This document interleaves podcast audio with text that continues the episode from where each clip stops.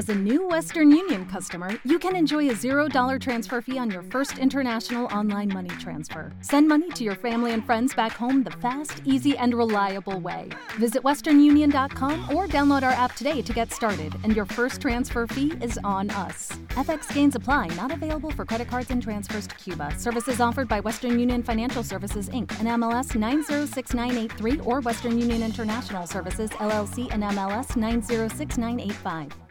Doctor, ¿qué es el colesterol bueno, malo? No sé, eso. Bueno, el, el colesterol es una, como su nombre lo está indicando, es una es una es un lípido, una grasa. Eh, que fundamentalmente se sintetiza en el mismo, o sea, el mismo organismo sintetiza el colesterol y después les voy a comentar por qué es importante aclarar aclarar esto, digamos que el mismo organismo sintetiza la mayoría del colesterol que está circulando, ya lo sintetiza el hígado, lo sintetizan las gónadas, lo sintetizan la piel, el algo que se llama endotelio, o sea, el 70-80% sintetizado por el organismo. Eh, esa esta grasa, que es el colesterol, cumple muchas funciones importantes, ¿sí? Pero a su vez tiene algunas eh, algunos subtipos, como muy bien lo acabas de mencionar vos recién, que se llaman, diríamos, lipoproteínas, que son como pequeñas estructuras proteicas que se pegan a la, a la molécula de grasa y que pueden ser, como lo acabas de decir vos, Hernán, bueno o malo, diríamos, ¿no? Lo que se llama colesterol malo, que son aquellas que la gente va a observar en el laboratorio como LDL, no mm. importa, es una traducción americana que significa low, digamos, lipoproteínas de baja densidad en inglés, LDL, eso es lo que se llama colesterol malo, que cuando se encuentra en exceso, se mete dentro de la, de la pared arterial y comienza a obstruir las arterias, los vasos sanguíneos, y esto evita que la sangre llegue a un determinado lugar. Doctor, ese sería el que interesa en realidad, ¿no? El LDL, digamos. Exactamente, ese es el que realmente es importante. El LDL o, repito, en la comunidad no médica llamado colesterol malo. Ese es el que fundamentalmente la gente le tiene que dar valor. Y el que se llama HDL, que vuelvo a repetir, HDL colesterol, que es el que vos denominaste colesterol bueno, repito, como una proteína, una, una, una, una, una pequeña molécula proteica que se une, vuelvo a repetir, a una cuestión de colesterol. Pero estas HDL, estas HDL, actúan como si fueran barcazas, como si fueran camiones recolectores de basura que lo que hacen es patrullar, digamos, transitar por las arterias, me van siguiendo, y lo que hacen es como una captura mm. ¿sí? de las LDL, que es el colesterol malo, lo capturan, digamos, lo meten dentro de ese camioncito de basura, lo llevan al hígado y el hígado, diríamos, lo vuelve a metabolizar y lo reutiliza. Por eso, lo ideal es tener un colesterol malo, o sea, las LDL bajo, y un colesterol bueno, o sea, las HDL elevadas. ¿Sí? Eso es más o menos para que la gente, obviamente que es mucho más complejo, para que la gente ah, clarísimo, lo pueda interpretar, ¿no? Son como camioncitos recolectores de basura que levantan el colesterol de las arterias, lo vuelven a llevar al hígado y en el hígado se reutiliza o se remetaboliza. Perfecto, impecable. Eh, ¿es, muy frecuente el colesterol en, en, la población, en la sociedad? Bien, la, la hipercolesterolemia diríamos, como el nombre lo está indicando, es el incremento del colesterol, es una entidad muy frecuente dentro de la población general. Obviamente que en el mundo hay determinadas regiones geográficas, ciertas comunidades, ciertas poblaciones que son particularmente propensos a tener colesterol alto. La Argentina está en una situación intermedia, diríamos, como para que la gente lo interprete. Y eh, es una, digamos, adquiere importancia porque es uno de los factores de riesgo cardiovasculares modificables, porque uno lo puede modificar, para generar enfermedad cardiovascular, junto con el tabaquismo, junto con la hipertensión arterial, junto con la diabetes, la obesidad y el sedentarismo, ¿sí? Por lo tanto, es una entidad frecuente, es una entidad que muchas veces está manejada de manera a lo mejor no muy prolija, hay pacientes que a lo mejor están submedicados, o sea que no se los medica como corresponde o no se los trata como corresponde, y hay otros que al revés, están supramedicados, digamos, ¿no? o sea, tienen un exceso de fármacos cuando a lo mejor en realidad no lo necesitarían. Pero sí, es una entidad frecuente, no es la más frecuente de las dislipemias. Las dislipemias son un grupo de enfermedades que indican un aumento de las grasas. Y grasas, además del colesterol, como ustedes habrán sentido nombrar, también están los triglicéridos. Mm. La causa más frecuente o la dislipemia más frecuente es la hipertrigliceridemia, o sea, aquellas que en aquella, por aquella dislipemia donde lo que están aumentados son los triglicéridos. La segunda más frecuente es la hipercolesterolemia, pero la más trascendente desde el punto de vista de la salud pública, diríamos, es el colesterol elevado, o sea, la hipercolesterolemia, porque es un factor de riesgo muy importante para generar la causa más frecuente de muerte en el mundo, que es el infarto agudo del miocardio, ¿no? o sea, la, la cardiopatía isquémica. Por eso es trascendental poder definir a través de determinado examen de laboratorio lo que se llama perfil lipídico para poder medir el colesterol total, o sea, los distintos colesteroles y también los triglicéridos. ¿El, ¿El colesterol se tiene o se genera?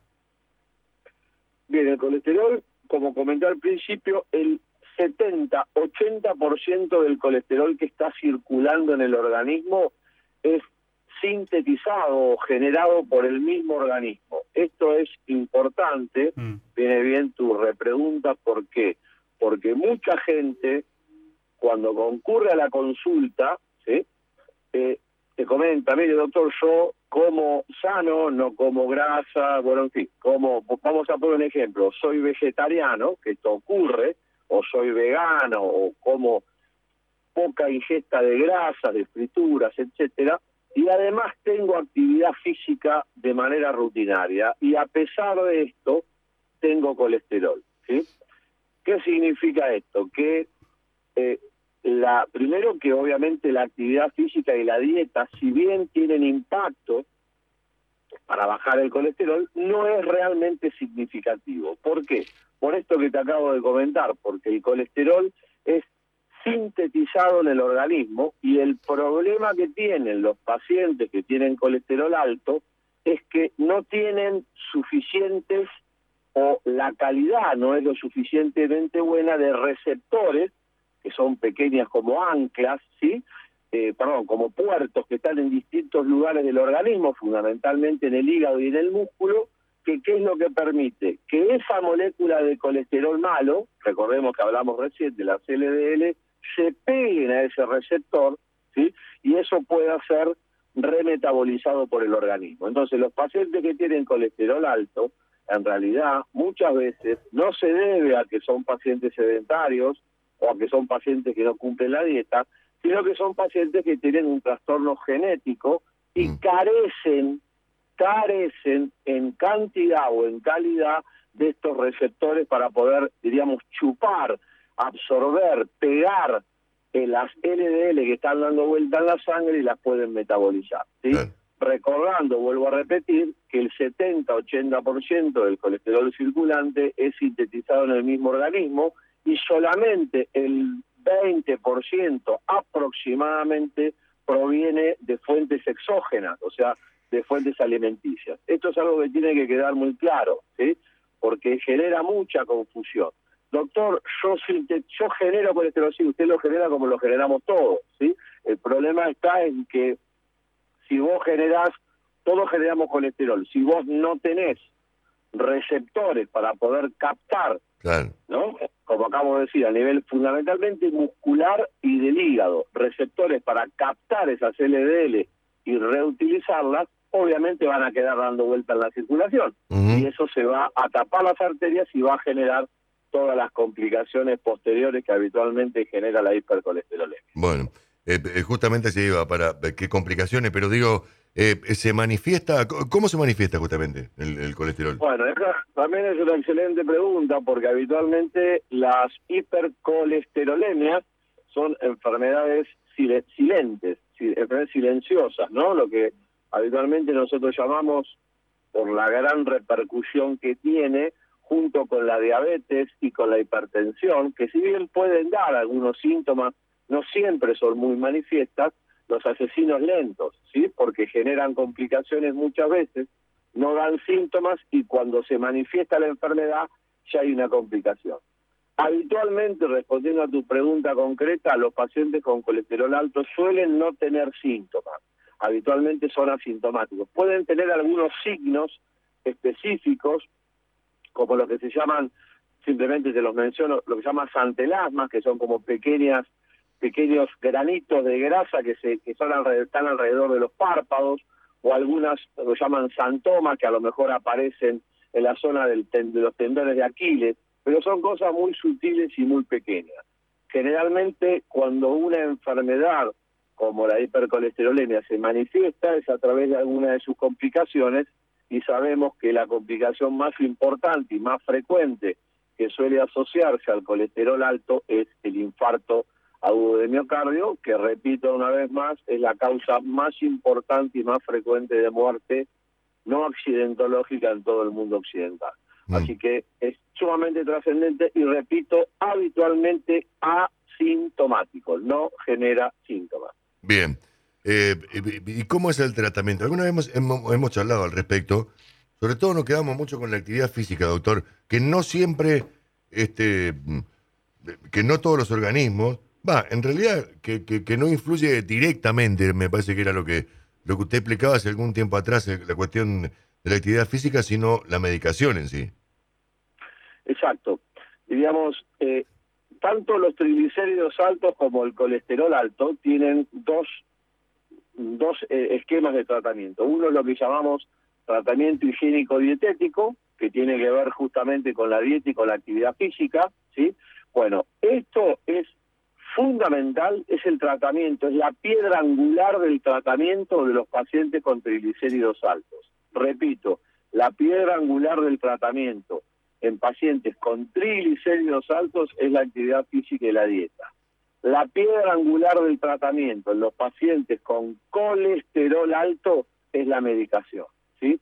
Es decir, por supuesto que uno va a indicar adecuadas, este, una adecuada dieta habitualmente manejada con el equipo multidisciplinario, lo, habitamos, lo manejamos habitualmente con los nutricionistas, y por supuesto que va a indicar actividad física en el paciente con colesterol alto. Esto está claro, ¿sí? Porque tiene mejorías en un montón de aspectos. Pero lo más importante con respecto al tratamiento de los pacientes con colesterol alto, lo que mejor respuesta tiene, justamente por lo que charlamos hoy, que es una cuestión fundamentalmente de predisposición genética, es la utilización de, de fármacos.